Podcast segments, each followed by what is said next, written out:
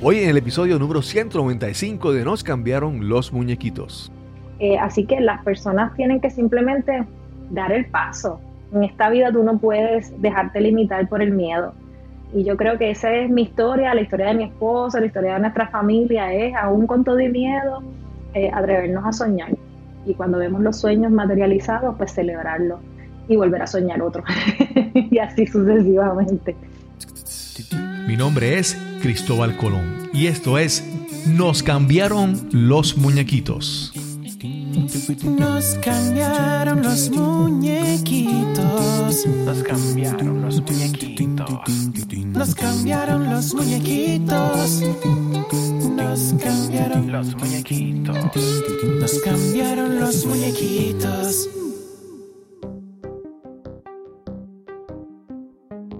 Quiero hacer algo espléndido, algo heroico o maravilloso, que no se olvidará después de mi muerte.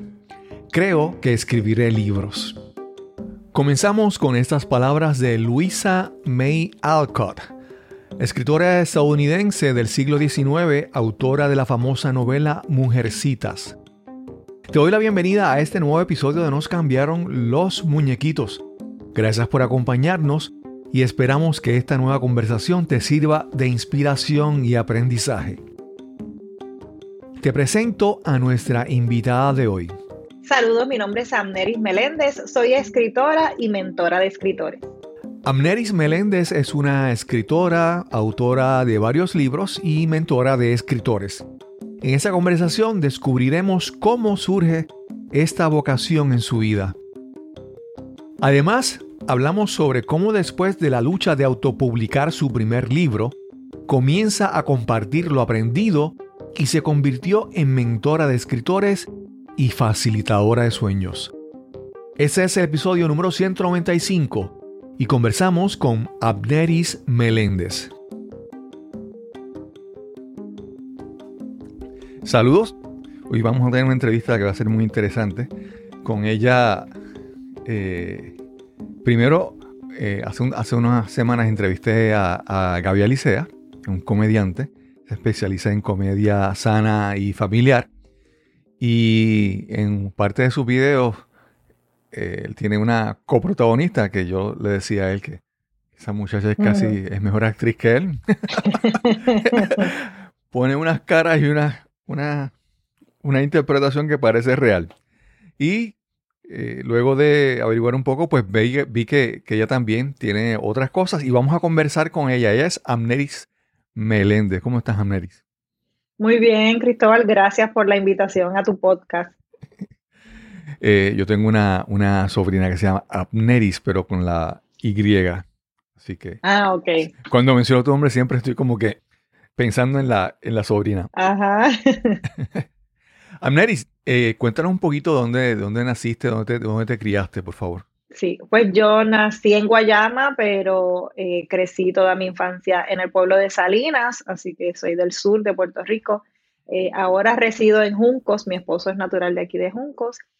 Crecí en, en, el barrio Coco de Salinas, allí con una familia bien numerosa. Mi, tenía 12, 12 tíos que vivían en el mismo barrio, así que crecí con mis primos yendo a casa de mi abuela, a casa de, todos mis primos, de mis tíos. Eh, fue un ambiente muy familiar, muy bonito. Tuve una infancia muy bonita allí en Salinas. Sí, en, Puerto Rico es, común que uno va por algún, algún campo o algún sitio rural de Puerto Rico y uno ve un sector y un letrero que dice Los López o Los Gómez, ¿verdad? Me imagino que con tanto, con tanto tío, tu, tu barrio era el nombre de... Pudo haber sido Los Días, pero no, se llamaba ya El Coco. ¿Y qué estudiaste? ¿Qué, qué decidiste estudiar? Pues mira, de niña decía que quería ser secretaria porque la realidad es que me encantaba estar entre papeles, eh, libros. Eh, no, no descubrí, ¿verdad? Mi amor por la lectura muchos años después, diría yo, casi en la universidad, porque no, no crecí en un ambiente así. Más bien siempre mi mamá me inclinó más al ambiente artístico. Eh, pero cuando ya llegué a la universidad, estudié comunicaciones me concentré en comunicación general gerencial en la Universidad del Sagrado Corazón Y también, eh, pues tuve unos estudios en teatro, porque siempre estaba en esa inclinación de, de si estar frente a la televisión o estar en producción. Yo creo que a todos los que nos gustan las comunicaciones podemos hacer lo que sea, desde recoger cables hasta estar frente a un micrófono. Así que en la universidad, gracias a Dios, tuve la oportunidad de experimentar todo eso. Antes de eso había ganado un concurso de belleza, así que eso también me abrió las ciertas puertas a, poder desenvolverme un poquito más, más fácil dentro del ambiente eh, artístico o de las comunicaciones. Y ya en la universidad eh, tenían un programa como de noticias y, de entrevistas y allí estuve trabajando en Telesagrado. Eh, durante mis años de universidad también tuve la oportunidad de trabajar en radio, ya después cuando estaba haciendo mi maestría tuve oportunidad de trabajar en televisión, en revistas. Gracias a Dios tuve la oportunidad de desenvolverme en muchas áreas dentro de los medios de comunicación. Eh, incluso tuve una beca y fui a estudiar eh, actuación en Televisa, así que quizás de ahí son las caras que mencionaste al principio. este, gracias a Dios puedo decir que probé un poquito de, todo, eh, prensa escrita, televisión, radio, actuación. Y ahí estuve muchos años desenvolviéndome de esa manera. Luego, eh, cuando me casé, eh, teníamos un, emprendimiento de una tienda. Eh, luego de eso, ya cuando quedé embarazada, es que empiezo como tal a escribir mi primer libro, que se escribió de manera, ¿verdad? Este, orgánica. Después te puedo dar más detalles de, de ese proceso. Pero sí, ya ahora que tengas un background, pues toda mi vida estuve en el ambiente artístico o de las comunicaciones este, hasta mis años de universidad. Ok, antes de continuar, mencionaste que tu mamá desde pequeña te estaba como que moviendo a lo artístico. ¿Por, ¿por qué era eso? Háblanos un poco sobre eso. Pues mira, yo siempre, ella me, me, me decía cuando era niña que ella siempre había soñado con ser modelo, reina de belleza. A ella le gustaba mucho eso, pero obviamente ella creció en Salinas y, ya te mencioné, tenía dos hermanos, así que para su papá era difícil quizás darle esa oportunidad. Y yo recuerdo que en una ocasión eh, yo quería ser gimnasta, así que le dije a mi mamá que me llevara al albergue olímpico, que es allí mismo en Salinas, para, para coger esas clases. Eh, todavía tengo la duda porque ella fue la que se bajó y preguntó y yo no escuché la contestación, pero ella me dice que le dijeron que ya yo estaba muy grande para eso, yo tenía como 10 años y ella me dijo, pues yo te voy a llevar a una academia en Ponce de modelaje. Así que me llevó a Fontecha y, y, yo confieso que el primer día a mí no me gustó, pero ella estaba tan contenta que cuando me preguntó cómo te fue, pues yo le dije bien obviamente terminé, terminé amando, ¿verdad? Ese ambiente, aparte de, que gracias a Dios pues, he sido siempre desde niña eh, bien extrovertida, así que todo lo que me, me, mandaban a hacer en las clases yo lo hacía, lo hacía bien, así que me lo disfrutaba, era, era algo donde me podía mover con facilidad. Eh, y luego de eso, pues, luego de las clases comenzaron los concursos de belleza, y eh, el concurso que tuve la oportunidad de, ganar ya después cuando tenía 17 fue Miss Puerto Rico Team, eh, que era de la franquicia de Luis Santiago, que era el mismo que tenía Petit. Y pues Cristóbal, tú sabrás que para ese tiempo los concursos no eran lo que son ahora, sí era como que esta euforia, las revistas aportaban a verdad que... Así que fue una oportunidad muy bonita, este, fue un antes y un después en mi vida, tengo que decirlo, y, y eso abrió muchas puertas y obviamente me dio mucha seguridad en después yo poder tocar puertas y sentirme segura de que yo era capaz de hacer ciertas cosas aún con 17, 18, 19 años. Eh, y fue una, fue una etapa muy bonita también. Ok. En la entrevista con Gaby, él mencionó que, en estos trabajos artísticos fue que ustedes se conocieron. ¿Cómo se dio ese, ese encuentro? ¿Cómo se cruzaron sus caminos? bueno, eh, eh, me, me, dijeron para hacer de extra en una película de Vicente Castro y, y él también. Así que eh, cuando, cuando ya yo estaba en el set, cuando él llegó, yo siempre digo que lo vi que entró en cámara lenta. Y como ya te dije, soy bien extrovertida, yo rápido le dije, tú estás tarde, los, los extras se supone que llegaran temprano y mira la hora que tú llegaste. y, y nada, desde ese día pues obviamente comenzamos a hablar y a escribirnos.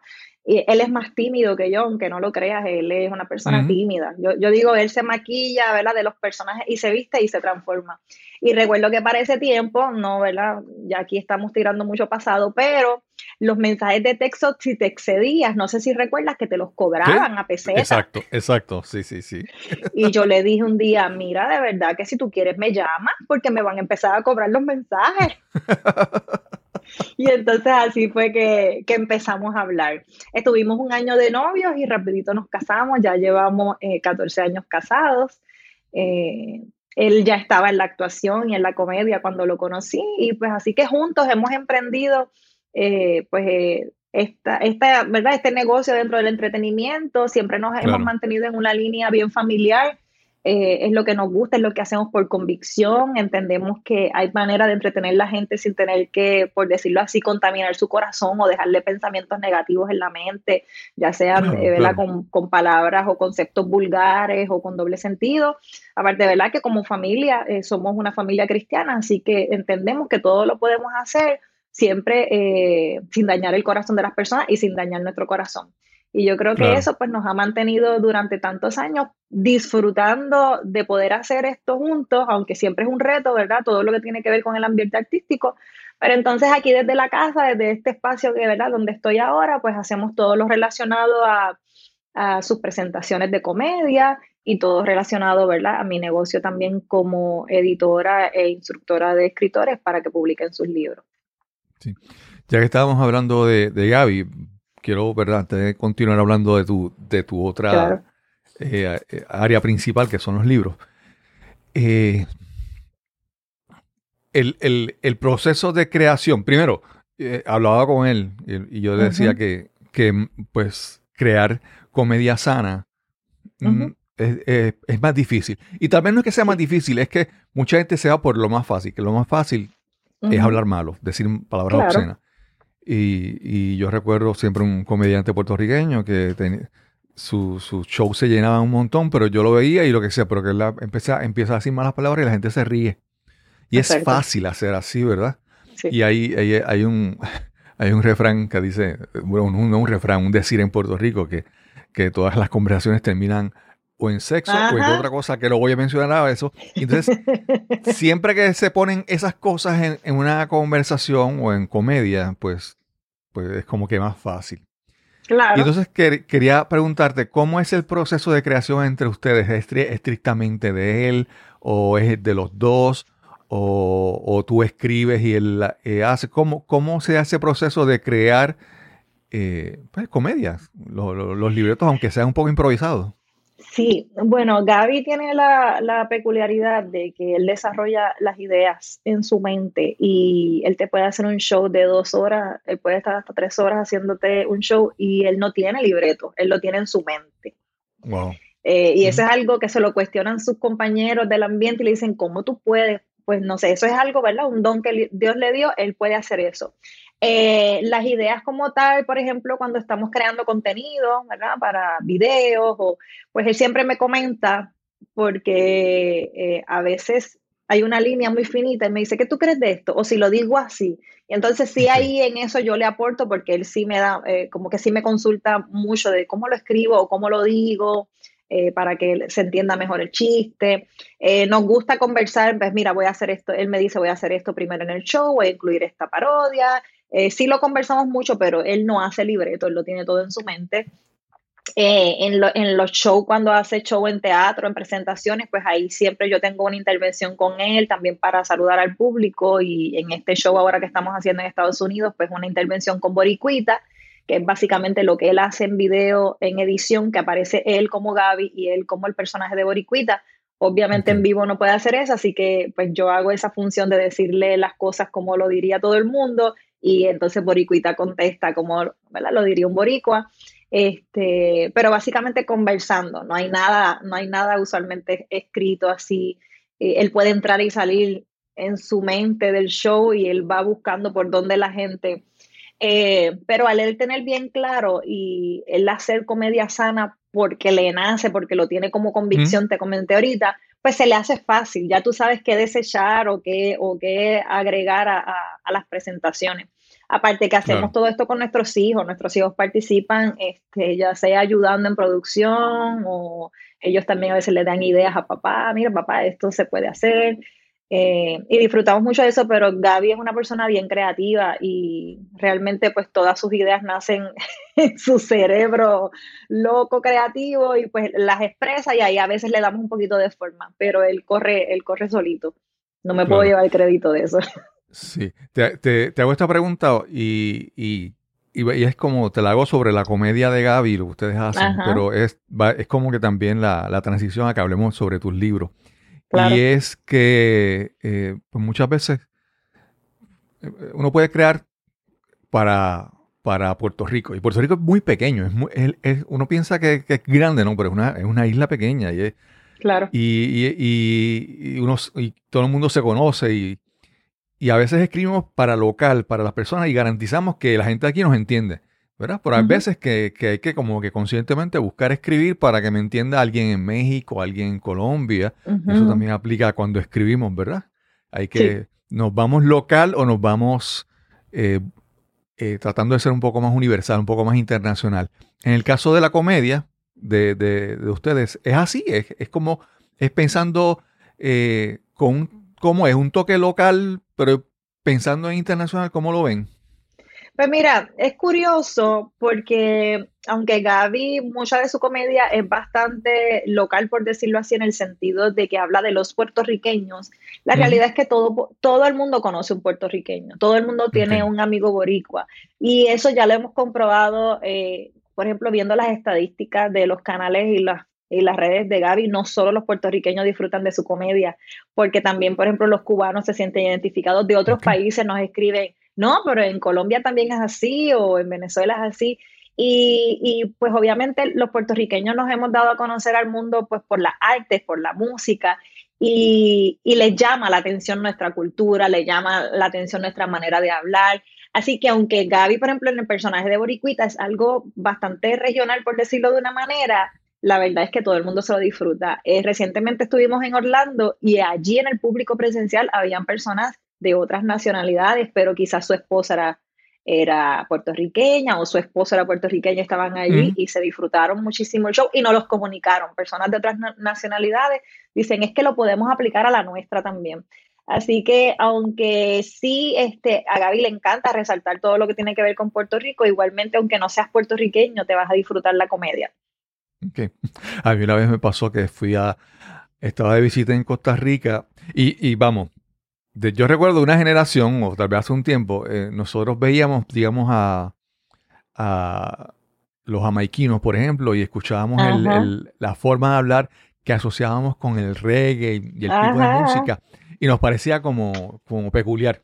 Y Sí. cuando esa vez yo fui a, a Costa Rica, me decían, pero habla como boricua, habla como, como puertorriqueño, y yo, y me di cuenta que de re- ah, entonces obviamente ellos querían escucharme por, por todos los, ar- los artistas de reggaetón que ellos escuchan Claro, ¿Y cómo habla? Entonces- todas las E. sí y entonces ya eso ya ese acento se asocia a una música y a una nacionalidad como a, a mí me pasaba verdad con, con los jamaiquinos y el reggae que uno quería que hablaran así y se ha vuelto Así ya mismo. como que Sí, sí, así mismo. Ahora que dices Costa Rica, mira, saqué, Sí. me viste aquí sacando porque hubo una pareja que él es costarricense y él le, tengo esto aquí que lo acabo de saber del bulto, él le hizo esto a Gaby y la esposa me dice, yo sigo a Gaby por él, la esposa es boricua, pero él que es de Costa Rica le dice esto a Gaby, le dice esta artesanía, él era el que seguía primero a Gaby y ella después descubrió la comedia de Gaby a través de él, así que esto, ¿verdad? Es un vivo ejemplo de alguien de Costa Rica que le encanta la comedia y no es puertorriqueño. Así que Claro. sí podemos salir de lo regional. Sí, sí. Eh, muchas veces, ¿verdad? Cuando hablamos ante un grupo o cuando escribimos, ¿verdad? A veces decimos, "Ay, yo quiero hacer un canal de YouTube o yo quiero hacer un, un blog o lo que sea. Primero como que pensamos que, ay, pero ¿de qué yo voy a escribir o de qué yo voy a hablar? ¿Qué tengo que decir? A veces pensamos que no tenemos nada interesante que decir, ¿verdad? Y primero quisiera hablar sobre ese proceso en ti como, como escritora, ¿verdad? Cómo en- empiezas a darte cuenta de que quieres o tienes que decir algo. Y después cómo, cómo eso tú lo manejas con otras personas. Háblanos sobre eso en, en tu historia y tu trayectoria. Sí, siempre recuerdo, eh, yo no soy de tener muy buena memoria, pero siempre recuerdo un episodio en la universidad que me sucedió con una profesora. Ella nos estaba eh, enseñando sobre las columnas de opinión y pues, obviamente cuando uno, es ¿verdad? cuando uno estudia periodismo, pues es difícil poder dar, ¿verdad? No se supone que tú des tu opinión y cuando te mandan a hacer ejercicios de columnas de opinión, ahí usualmente, ¿verdad? Nos caemos porque pues no queremos dar nuestra opinión. Y yo recuerdo que, que, para mí las columnas de opinión se me hacían mucho más fácil que escribir una noticia.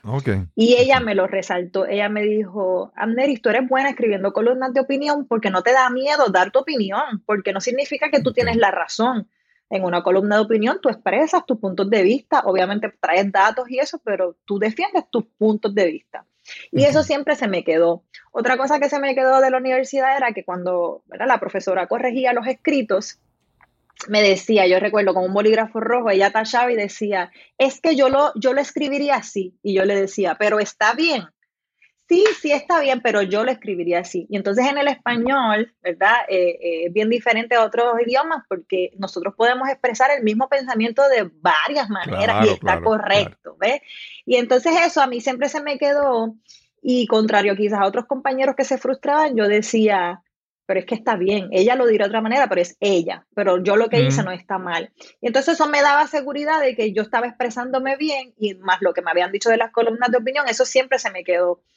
Eh, como te comentaba, eh, me encantaba escribir, o sea, siempre me ha gustado escribir y cuando tuve la oportunidad de escribir para, para revistas, más que nada era entrevistas, me gustaba también, pero cuando yo quedé embarazada de mi primer hijo, que ya tiene 12 años, eh, yo estaba en casa. Ahí había habido, hubo una transición del último programa que yo trabajé en televisión, fue con Rubén Sánchez en A Calzón Quitado cuando estaba en Guapa. Y de ahí iba a haber una transición a ABC Puerto Rico y, ya en ese tiempo fue que yo quedé embarazada y yo pues siempre había querido estos primeros años decidir, ¿verdad? Quedarme en casa con, con el bebé y yo dije pues es el momento.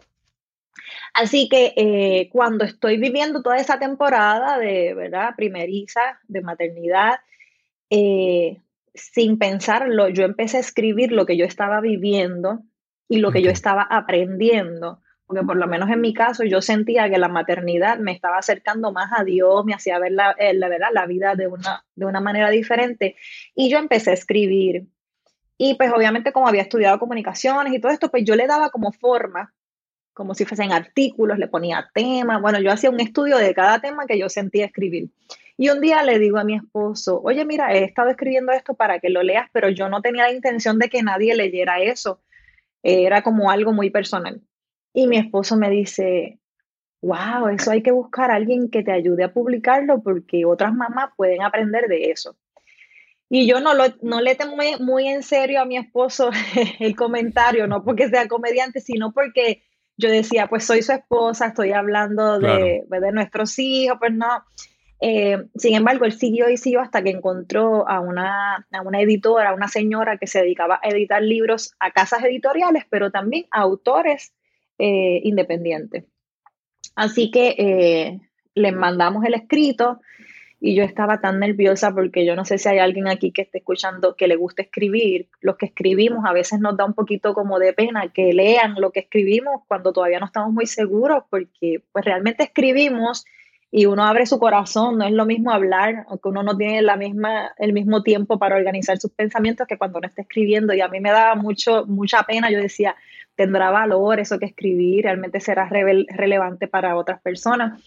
Y esa señora me contestó el email eh, con una frase que yo digo cambió mi vida porque me dio mucha seguridad. Ella me escribió, tú naciste para escribir.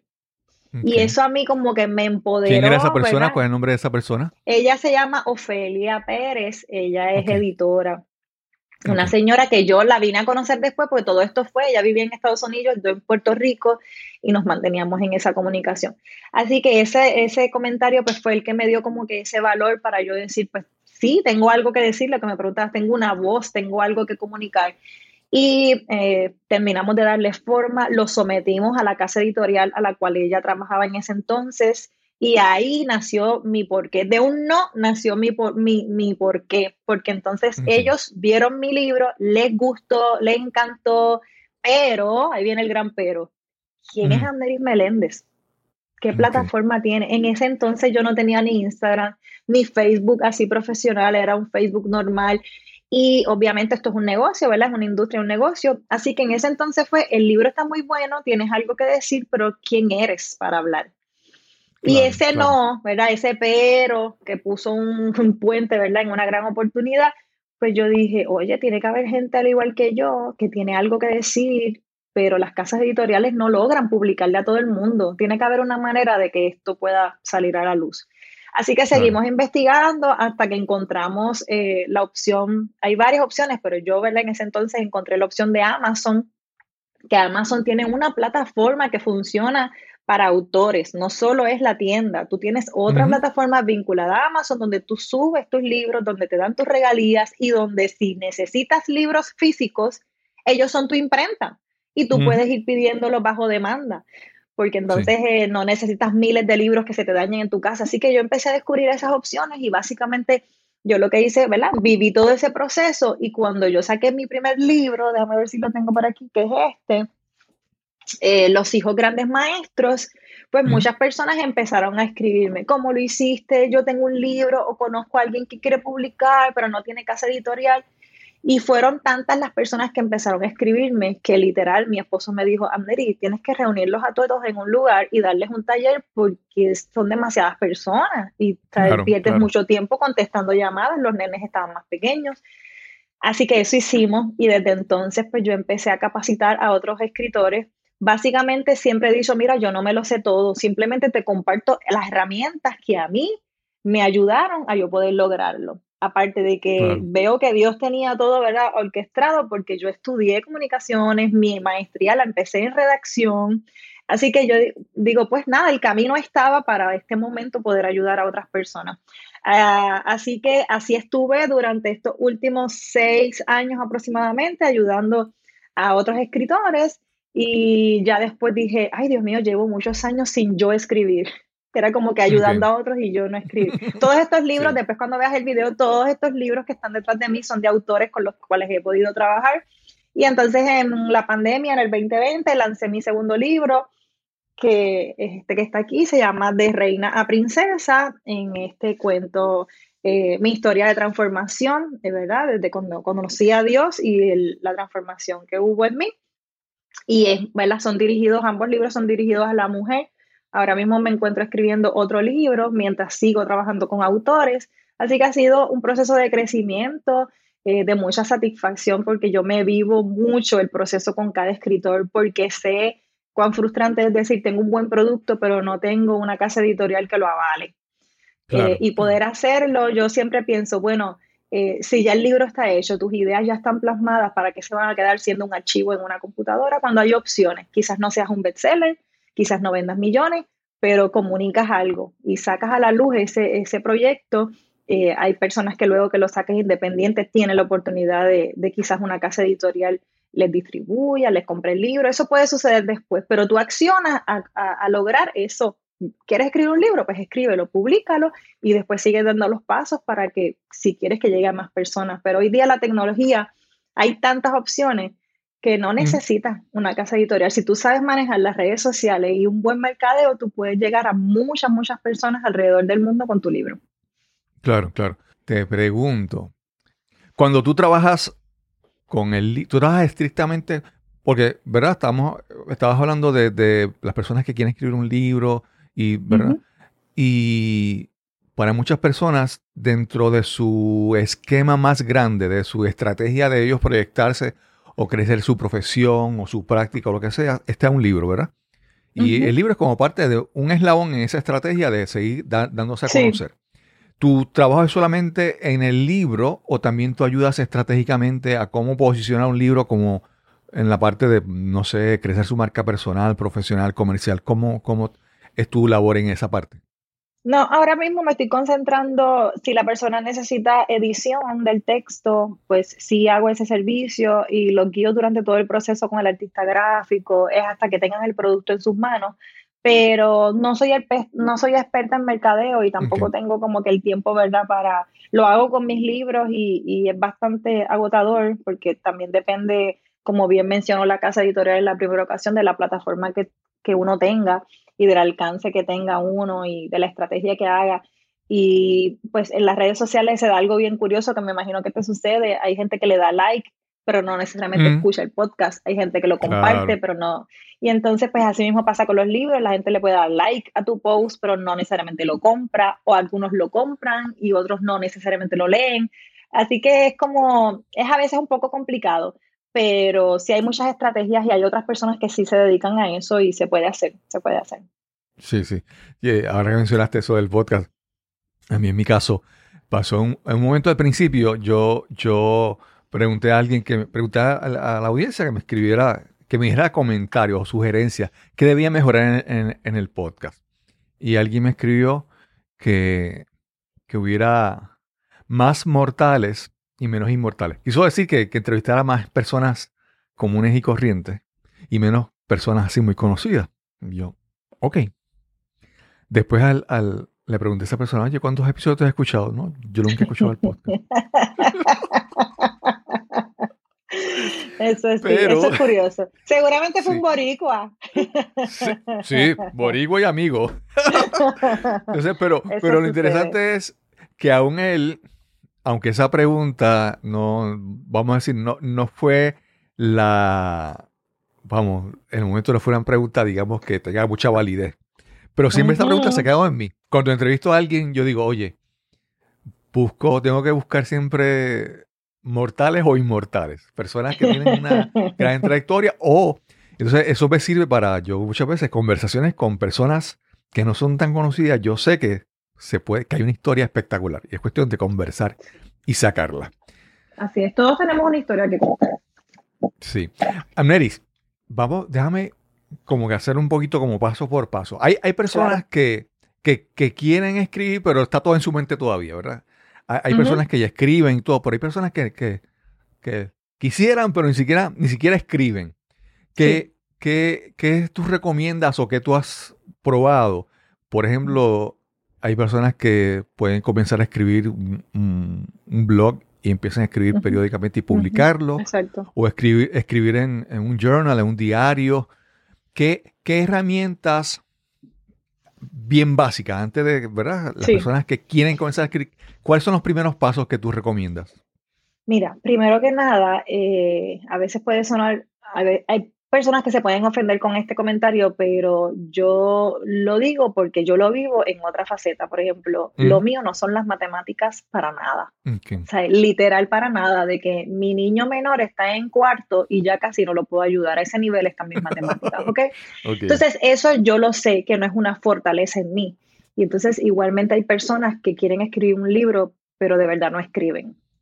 Ok. Y pues hay personas que se pueden molestar, pero vamos a ponerlo claro, es la verdad. No significa que no puedas publicar un libro, porque lo puedes hacer. Yo tengo personas que han publicado libros y yo no los considero escritores, pero tenían una buena historia y se esforzaron por publicarla y redactarla. Y quizás, de- quizás después de ese libro no publican ninguno porque ya publicaron su historia y no pasa nada, no los estoy menospreciando.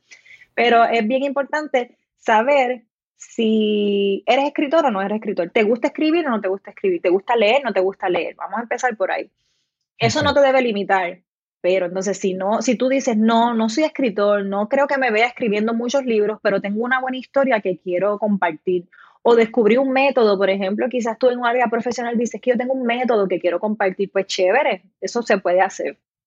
Pero es bueno tener eso claro. Segundo, eh, muchas personas tienen esta falsa idea de que para escribir tiene que llegar la musa, se tiene que abrir el cielo, tienes que escuchar algo. No, no, no. Eh, hay personas que, que eso puede suceder, pero por mi experiencia, eh, escribir tiene que ser una disciplina. Y escribir lo tienes que sacar, ¿sabes? En tu agenda el espacio para decir, voy a escribir. O de repente decir, abrir la computadora y voy a escribir. ¿Qué vas a hacer? Vas a eliminar las distracciones porque esto es nuestra mayor distracción. Por lo menos eso, déjalo en otra habitación o ponlo en modo avión un ratito. No tienes que decir, me voy a encerrar por días a escribir, no. Mira, yo eh, tengo la agenda de mi esposo, tengo mis compromisos, tengo dos niños que todavía son pequeños, más todas las cosas de la casa. ¿Y qué yo hago? Yo por lo menos digo, voy a escribir una hora, que para algunas personas puede parecer mucho, para otras puede parecer poco, pero yo cuando me siento a escribir esa hora, la aprovecho. Y sí es cierto que al principio como que uno tarda en caer el tiempo porque tú tienes que enfocar tu mente a esa tarea. Pero créeme que escribo. Puede ser que eso que escribí no lo use, puede ser que quizás ese tiempo lo use para investigar, a hacer más estudios sobre el tema que quiero escribir, eh, pero lo uso para trabajar en pos de ese libro que quiero escribir. Así que yo creo que es quitarnos el mito de que tiene que llegar la musa para escribir y al contrario decir yo me tengo que disciplinar y si quiero lograr esta meta tengo que sacar tiempo para escribir, porque de una el libro no va a quedar. Eso es revisión tras claro. revisión tras revisión, volver a leerlo, volver a organizar los pensamientos. Ya después que entonces tú entiendas que tienes el, ¿verdad? Lo que sería el manuscrito o el borrador de tu libro terminado, pues entonces ahí contactas a una persona como yo, ¿verdad? Que haga un- una corrección del texto, que te ayude a organizar tus pensamientos mejor, que le dé forma a ese libro, ¿verdad? Inter- internamente. Y ya después de ahí, pues se contacta un artista gráfico y se hacen todos los demás pasos para que el libro, ¿verdad? Pueda ser una realidad. Pero disciplina y aceptar si realmente es algo que se te hace fácil, ¿verdad? O no se te hace fácil y, y cómo te ves a largo plazo si solo quieres publicar un libro o realmente tú dices, no, es que yo, yo soy escritor o yo soy escritora, yo voy a seguir escribiendo más libros. Y eso va a determinar también, eh, o sea, en la realidad tú sentirte cómodo de decir, yo sé que yo no soy escritor, pero yo tenía que contar esta historia. Y se hace, se puede hacer. Ok. ok. Amneris, ahí yo siempre digo, menciono este caso, es un- este, este es el caso de un, un libro que leí. Él es un astronauta, él se llama Chris Hadfield. Chris Hadfield era, era eh, o es un astronauta, pero él, él es canadiense. Y en Canadá, o en Canadá, no hay un programa espacial. Pero él quería ser astronauta. Entonces, en su libro, él habla sobre toda su trayectoria. El primero se hizo piloto y luego consiguió participar en un programa de intercambio con Estados Unidos. Nada, él llegó hasta ser, eh, hasta, hasta ser eh, astronauta. Pero él decía, una de las cosas que él decía es que eh, él no quería, él no quería ser astronauta. Él quería convertirse en astronauta.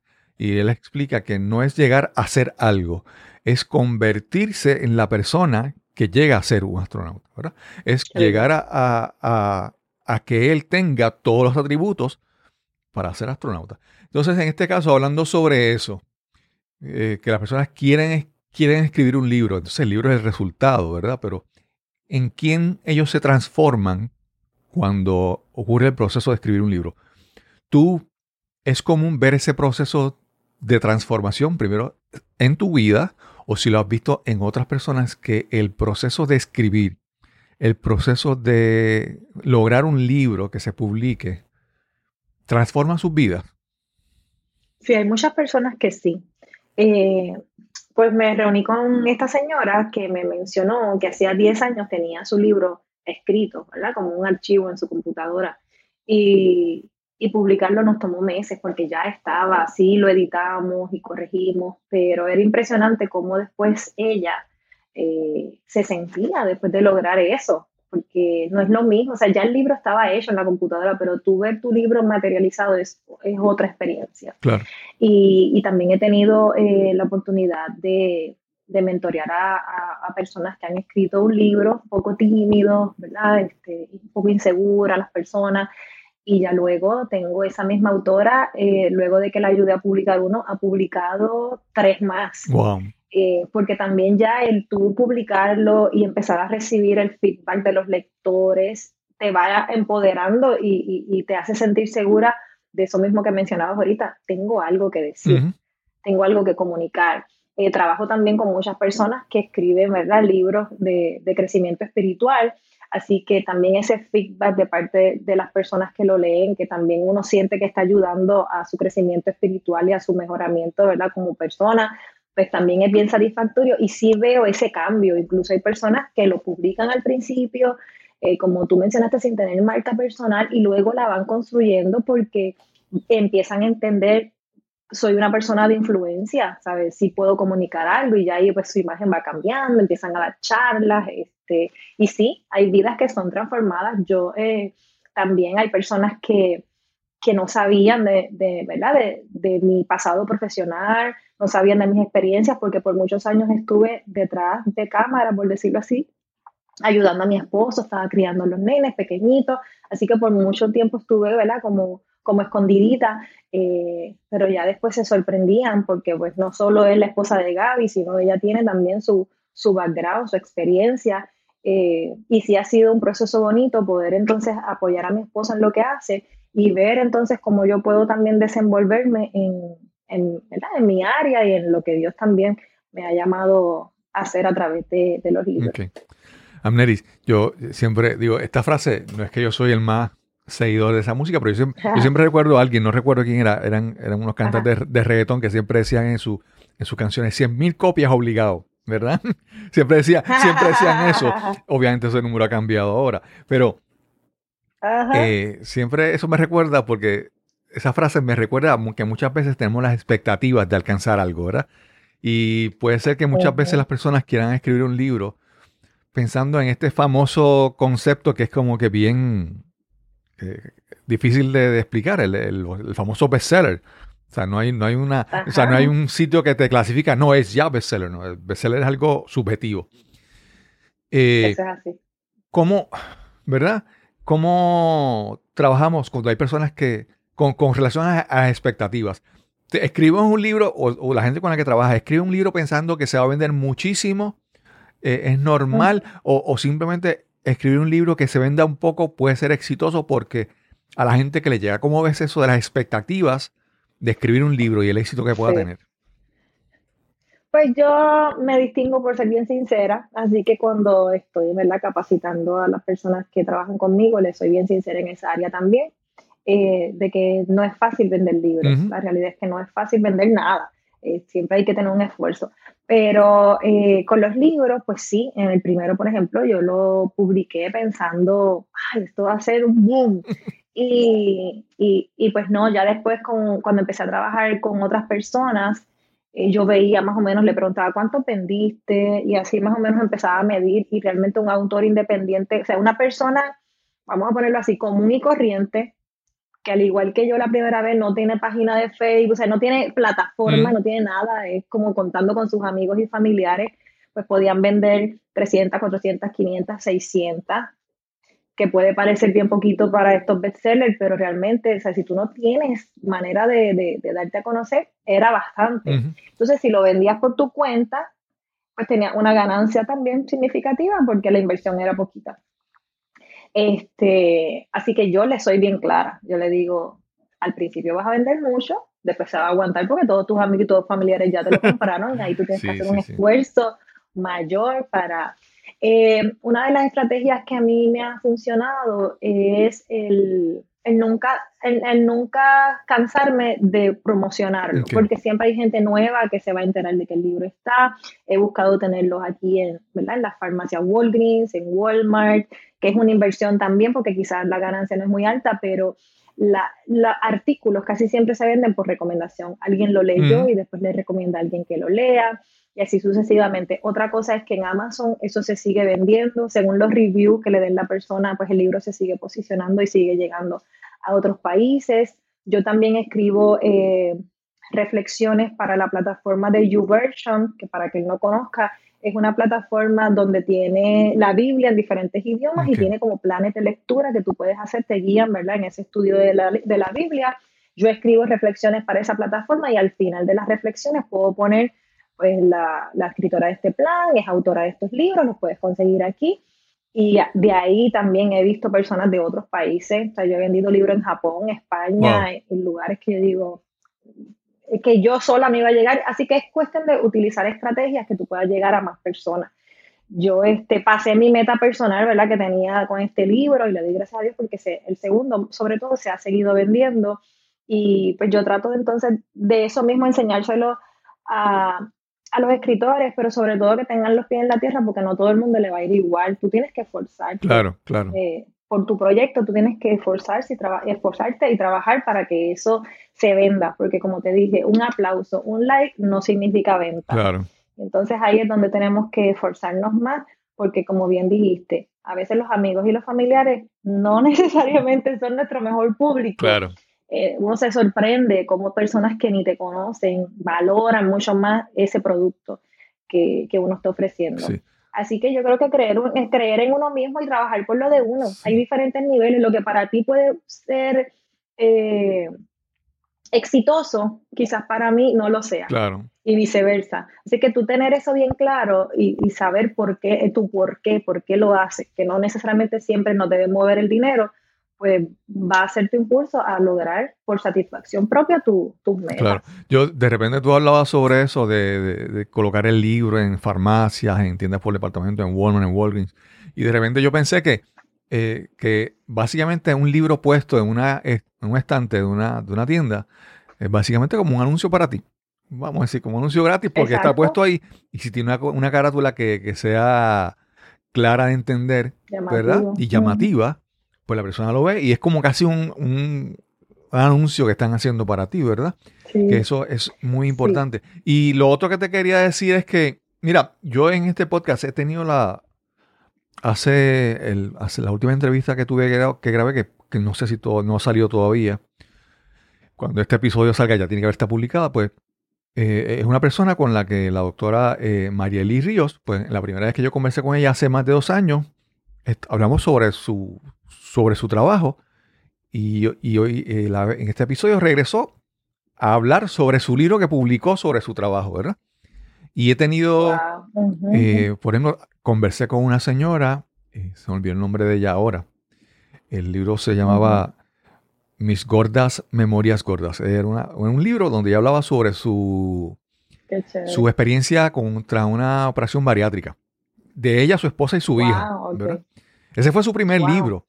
Y después ella regresó a hablar en, en, en, en el podcast sobre un segundo libro. Y lo más reciente que me enteré es que ese libro creo que va a ser una, una serie. Wow. Entonces, Uno no sabe a veces Claro. a dónde llega. pero, pero lo que te quiero decir es que todas esas personas han, se han acercado a mí o yo me he acercado a ellas para hablar sobre el libro, ¿verdad? Y entonces hay muchas plataformas donde hay eh, opciones, ¿verdad? Para, hay podcasts, hay canales de YouTube, hay personas que tú puedes ir contactando para tú dar a conocer tu trabajo y si es un libro, pues dar a conocer tu libro. En estos días yo estoy trabajando con, con, un, con un taller, un taller grat- gratuito que se llama Sé una estrella pop. Una estrella pop significa pop de eh, una estrella en los podcasts de otras personas. Eso es pop. Podcast de otras personas. Ajá, qué cool. Entonces, pues como si tú tienes un libro, como tú trabajando, eh, visitando, teniendo conversaciones en podcast de otras personas, tú puedes promover lo tuyo. Entonces, eso no, no es que tú tienes un podcast y tú haces la inversión de crear tu podcast, no, es que tú simplemente, como estás tú ahora, con, con otros- micrófono, con una pantalla, ¿verdad? y te conectas y hablas. Entonces, es, es maximizar el esfuerzo, ¿verdad? El Claro. beneficio. Tengo un podcast, by the way. Sí, creo que lo había visto, sí lo vi. Escuché creo que los Sí, primeros este, episodios. este año, sí, este año lo he tenido un poquito abandonado. Este, pero el primer año fue básicamente dando consejos, ¿verdad? Para los escritores y personas que quisieran publicar. Eh, el año pasado me enfoqué más en entrevistas, en, perdón, en recomendaciones de libros, eh, porque utilizaba ese mismo audio para una emisora que me pidió eso, así que yo dije, pues, ¿verdad? Ese esfuerzo lo, lo aprovecho. Pero este año creo que vuelvo con lo de los libros porque sé, con, con las recomendaciones de cómo hacer y publicar un libro, porque se me siguen acercando muchas personas y aunque yo tengo algunos proyectos que trabajo, la realidad es que yo no puedo ayudar a todo el mundo o todo el mundo no quiere trabajar conmigo o ¿verdad? hay personas que Claro, lo quieren hacer claro. por su cuenta. Son muchos, muchos escenarios. Pero realmente yo hago esto con el fin de poder ayudar a otros. Eh, eh, obviamente es una manera, ¿verdad?, que Dios me ha dado también para yo eh, proveer para mi casa también y colaborar en las finanzas, pero mi mayor eh, satisfacción es saber que personas que estuvieron en la posición que yo estuve, tener un libro terminado en la computadora es bien frustrante y tú no saber qué hacer. Claro. O sea, yo busqué, yo busqué cotizaciones aquí en Puerto Rico de imprentas y eran 4 mil, 5 mil dólares por mil libros y yo decía, ¿y qué voy a hacer después con esos libros? Eh, es mucho dinero. Y así que yo saber que le estoy dando unas herramientas que funcionan porque no me las estoy inventando, yo las uso con mis libros, o sea, me Claro, funcionan y me han funcionado con todos estos clientes. Y yo saber eso, que te estoy dando unos pasos que, que funcionan, después tú tienes que hacer tu esfuerzo para que el libro siga llegando a personas, pero yo te ayudo a que puedas tener eh, eh, el material en tus manos. Claro. Y pues eso me da mu- mucha satisfacción. Así que personas que, que quieran y tengan el deseo de, de publicar un libro, no, no se atemoricen. Hay opciones Mm. y hay opciones que se ajustan a todos los presupuestos Sí. y lo puedes hacer tú solo. Eh, yo tengo un curso también eh, online que las personas ahí cogen ¿verdad? todas las clases en video y logran. A veces me escriben, Amneri, ya tengo el libro y yo no hice nada, Claro, solo claro. ellos me vieron en video, cogieron las clases y siguieron los pasos y lo lograron. Así que hay maneras de hacerlo y créanme que la satisfacción de publicar un libro eh, no se compara. Es como dicen, tener un hijo, sembrar un árbol, Exacto. publicar un libro. Sí, sí. Este, e- es una satisfacción muy Sí. grande. Te- no, y te menciono porque hay personas que piensan, piensan en promoción y piensan, no sé si es una cosa generacional o, ¿verdad? Pero hay mucha Ujú. gente que piensa que, que- que tal vez promocionar un libro es que conseguir una entrevista en un canal de televisión en un- o en un, Ujú. un programa de radio. Y, y esas, y esas alternativas son difíciles de conseguir, ¿verdad? Más, digo, no que sean difíciles, ¿verdad? Sí. Pero son más, menos accesibles Sí, son difíciles. Men- menos, pero conseguir una entrevista con alguien en un podcast o sea, es más es fácil. más fácil y es accesible. Entonces, Claro. nuevamente, como tú mencionabas, tú al principio decías que para empezar a escribir hay que empezar a leer, porque si tú no lees, ¿verdad? Y entonces una alternativa es escucha podcast, escucha, ve lo que hay afuera, Claro. los programas de YouTube y eso, y tírate al frente y te y entrevístalos o lo que sea. Mira, yo, mi, el, cuando este episodio se está grabando, el, el último episodio que publiqué es de un autor. El señor tiene 14 libros en Amazon. Él, él Wow. fue, estuvo 25 años en, en el FBI y es un experto internacional eh, en, en lenguaje corporal y comunicación no verbal. Pero Wow. o sea, eh, o sea, yo lo veo en YouTube y veo TED Talks y toda esa cosa. Y logré entrevistarlo. ¿Cómo logré entrevistarlo? Bueno, porque le escribí, me acerqué, lo busqué. Claro. Y entonces, para promover un libro, cualquier persona que quiera hacer algo o cualquier cosa, mira, acércate a otras personas, busca, escribe. Si te dicen que no, pues, pues ya, ya, ya era, ya era no, ya era no. Si intentabas, puede ser un sí. Pero si te dicen que no, pues nada, Exacto. era lo mismo, ¿verdad? Y creo que hay muchas, muchas alternativas para uno darse a, a conocer, eh, ¿verdad? Eh, eh, Así como dicen en inglés, reach out, busca a las otras personas para que te den una oportunidad. Y si tú no crees, si tú no crees en lo que tú estás haciendo, otros no van a creer. Claro, claro. Es como, es como lo que tú haces. Mira, puedes estar en mi podcast, sí, separa la fecha. Si no haces el acercamiento, nunca se da. Claro. Igualmente con cualquier proyecto, y uno tiene que creer en eso. Y no es que uno tenga esta sobreautoestima elevada, pero realmente sí, ¿verdad? Yo pienso que soñar, o sea, soñar es un acto de fe, y los actos de fe requieren acción. Así que tú tienes un sueño, pero del sueño tienes que llevarlo a la acción. ¿Y cómo accionas? Pues mira, tocando puertas, buscando alianza, eh, buscando cómo tú revelarle ese sueño a otras personas también, porque aquí no va a hacer nada. Claro, O claro. sea, ni siquiera aquí te va a bendecir a ti. Cuando sale y es compartido ese sueño, te bendice a ti y bendice a otro. Pero mientras sea solo una idea, Claro, claro. de ahí no sale, claro. no trasciende. Sí. Eh, hay un, ¿verdad? un slogan que yo utilizo mucho y lo uso ¿verdad? ahora con las redes como un hashtag, que es publica tu libro y deja un legado. Claro. Yo no le vendo la idea a la gente de que publica un libro y hazte rico, bestseller. No, porque esa no es mi historia Claro. publica un libro y deja un legado. Yo sé que ese libro va a trascender a través de la historia, puede impactar a una persona, puede impactar a una comunidad, puede impactar a una ciudad, a un país, al mundo entero, uno no sabe, pero siempre, siempre eso va a impactar a alguien, Sí. siempre. Y te quería mencionar con esto de que te decía de lo de participar en un podcast de otra persona. Es que, mira, eh, no es que te están haciendo un favor a ti, tú te sientes como ay, que no, no, que tú también tú le haces un favor a alguien. Cuando tú participas en un podcast, Claro, yo, yo estoy constantemente buscando invitados. Hay veces que pasan semanas y digo, wow, no he conseguido un invitado.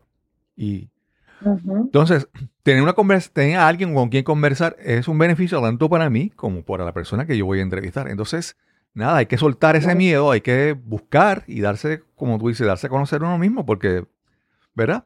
Eh. Si quieres dejar un legado, no te puedes quedar callado, ¿verdad? Tienes que, No, hablar, aunque sean así pocos que te escuchen. Y algo que, que, claro. mira, algo muy importante, a veces un libro, con que ese libro alguien lo escuche y le cambie, lo, lo- perdón, lo lea y le cambie su vida, para mí eso es como que es suficiente, porque por lo menos que tocó a una persona, a dos personas, Así es. wow, no, no hubiera pasado si no se hubiera publicado.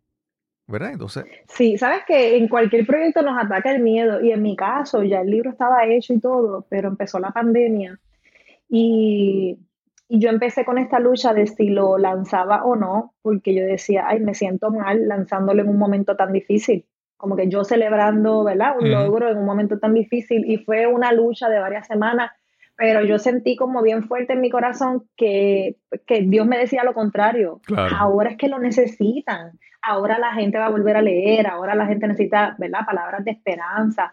Y, y lo lancé y sabrás, Cristóbal, que muchas mujeres, ¿verdad? Porque el libro es dirigido a mujeres, muchas mujeres eh, me han escrito eh, durante ese tiempo y después dándome testimonio de que yo los acompañé en medio de la pandemia. ujú, Pero Tú fuiste mi compañía en medio de la pandemia, el libro transformó mi corazón, me dio esperanza, me ayudó a cambiar. Así que eh, un miedo que pudo haberme paralizado y paralizar, ¿verdad? Un proyecto que había trabajado durante tanto tiempo, el miedo puede dañarte los planes, claro, claro. pero eh, ir- ir sobre ese miedo y tomar acción y ahí con todo y miedo, aunque uno no se sienta totalmente listo, decir lo voy a hacer, eh, pues fue, fue bueno. Y yo puedo dar fe de que aún sobre el miedo tú puedes lograr grandes cosas. Así que no, no se paralicen. Si su idea es hacer un podcast, hacer un libro, empezar un negocio, una relación, hay gente que no, no empieza relaciones por miedo también. Claro. No sé, ¿verdad? Lo que, lo que el oyente esté, quiera hacer y el miedo lo esté paralizando, tiene que ir sobre ese miedo. Sí. Porque sobre ese miedo después es que va a encontrar algo lindo. Porque ya pasaste lo feo, lo feo es el miedo. Claro, claro. Pasas eso y vas a encontrar vas a encontrar algo nuevo y algo bonito y te vas a llenar de satisfacción. Yo me imagino que en tu caso cada conversación te añade, te enriquece, Claro, es como leer un libro. Sí, sí, cada de- libro te enriquece, te Definitivamente, definitivamente. Y aparte de que, eh, de que, y esto, y esto pasa, yo, yo lo estoy haciendo una analogía, ¿verdad? De tener una conversación con, con, con alguien en el podcast y, y cuando uno escribe un libro, un, a, a veces se da que la persona que lo está leyendo siente que tiene una conversación con el autor, ¿verdad?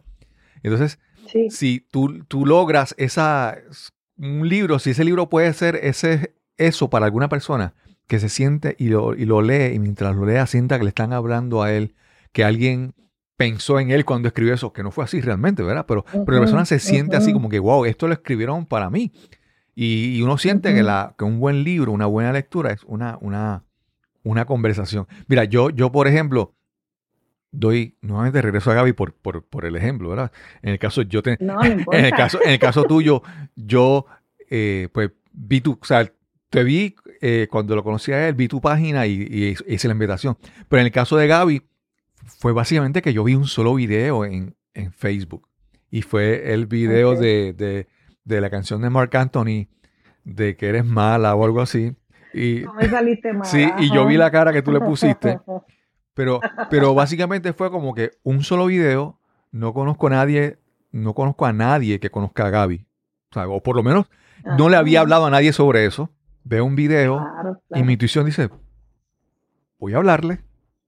Y, y tuvimos una entrevista que yo digo, wow, que esta persona que ni la conocía, qué, qué bien se dio este episodio. Lo que hablamos yo sé que fue de mucho beneficio, de mucho enriquecimiento para las personas que nos escuchan. Y entonces, bueno, doy contigo. Pero lo que te quiero decir es que muchas veces hay que lanzarse, hay que buscar, eh, conversar. Y, y entonces con esto de los, de los libros, te quería mencionar que antes era como que yo tengo un libro, ¿en qué librería lo consigo? No, ahora tú entras a Amazon y lo, y lo descargas la versión electrónica automáticamente y como mencionaste, Ajá. alguien en Japón lo puede comprar en un instante, pap. Y así. ¿Sabes qué también pasó eh, con mi libro?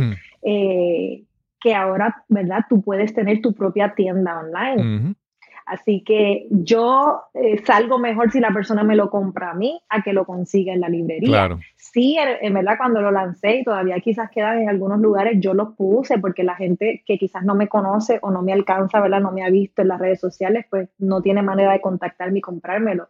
Pero yo vendí mucho más libros por mi cuenta que los que se han vendido en las librerías. Claro, claro. Yo hice mi página web, hice mi tienda, o sea que eso lo puede hacer cualquier autor también y decir, yo los vendo, están en Amazon para los que estén lejos, están en las librerías para los que no me contacten, pero tú puedes hacer un plan de mercado y venderlos por tu página. No, antes eso no era posible. Claro, claro. Eh, y también las casas editoriales te hacen promoción, pero tienen que repartir su esfuerzo con 20 autores más. Exacto.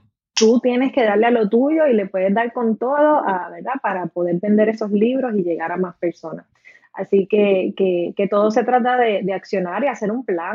es posible. Mira, yo eh, tengo por aquí unos libros de un autor, a ver si lo veo. Él es un autor puertorriqueño. Eh, y es curioso porque no es un libro, ¿verdad? Como estos que estábamos hablando, que tú sientes que el autor está contigo porque es, eh, es ficción. Pero este joven, él se llama Fen Rivera, Fernando Rivera, él tiene, está haciendo una trilogía, esta ya es la segunda parte, se llama Torbellino de Alas, que después si quieres lo puedes entrevistar. Él ya tiene la parte 1 eh, que se llama Madera y la parte 2 se llama Hilos de la trilogía Torbellino de Alas.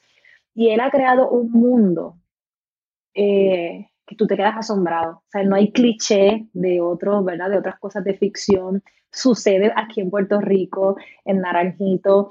Eh, es es como misterio, ¿verdad? esta, esta cosa. Pero es fascinante. Y yo recuerdo que cuando él fue a mi taller hace varios años eh, en una librería, eh, pues muchas personas de las que estaban allí, como te mencioné, son personas que escriben libros de crecimiento personal, son personas cristianas. Y él se me acerca y me dice, es que mi libro no es cristiano. Y yo le digo, no importa, cuéntame. Y él me habla del libro y hemos trabajado ya tres libros juntos y es un escritor que de verdad yo siempre lo recomiendo. Es un joven puertorriqueño, yo digo, qué increíble lo que él ha creado. Y él se atrevió a ir y a pesar de que se sentía quizás incómodo allí, decía, lo mío es diferente, lo mío es más oscuro, es ficción, no es esta cosa de crecimiento personal. Él creyó, ¿verdad?, en ese talento que tiene y realmente eh, ha sido bien satisfactorio trabajar con él.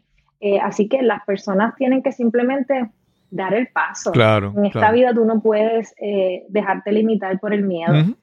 Eh, y yo creo que esa es mi historia, la historia de mi esposo, la historia de nuestra familia, es aún con todo y miedo, eh, atrevernos a soñar. Y cuando vemos los sueños materializados, pues celebrarlos y volver a soñar otro. Qué bien, qué bien. y así sucesivamente. Amneris, eh, ¿tienes algún proyecto por ahí cerca, algún taller o algo? Y también, ¿dónde te pueden conseguir? Sí, las personas me pueden conseguir en las redes sociales como Amneris Meléndez o amnerismeléndez.com, es más fácil, ahí pueden encontrar todo.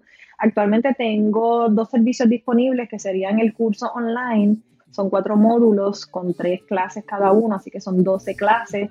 Eh, incluye también un bono de cómo subir el libro a Amazon. Eh, las personas ¿verdad? hacen la inversión de 97 dólares y ahí tienen el curso de manera indefinida. Eh, también si ya tienen algo escrito y no sienten que no necesitan coger el curso desde cero, pues hay un, un servicio de asesoría, puedes separar un espacio conmigo para asesoría uno a uno y poder darle forma a, a qué pasos debes seguir ahora ya que tengas el borrador listo. Super. Y nada, cualquier duda o pregunta en las redes sociales, estoy, estoy para servir. Eh, Ameri, gracias por esta súper interesante conversación. Y, y, gracias a ti. Y si tienes escritores que, ¿verdad?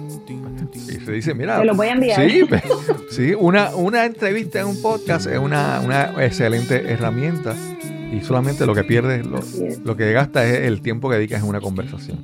Invierte, no lo gastas, lo invierte. Claro, no, es, es, tratando de ponernos el peor de los, de los términos, ¿verdad? Que uno dice que, ¿verdad? Pero realmente, realmente es una inversión, incluso, incluso para mí, cada conversación es lograr una conexión, ¿verdad? De eso se trata, conectar, conocer personas, eh, hacer conexiones. Y tú nunca sabes cómo esas, cómo esas conexiones eh, regresan a ti, te benefician. Así que de eso, de eso se trata. Eh, gracias, Amneris. Te agradezco. Bendiciones. Quiero agradecer una vez más a Amneris Meléndez por esta interesante conversación que tuvimos hoy para este episodio.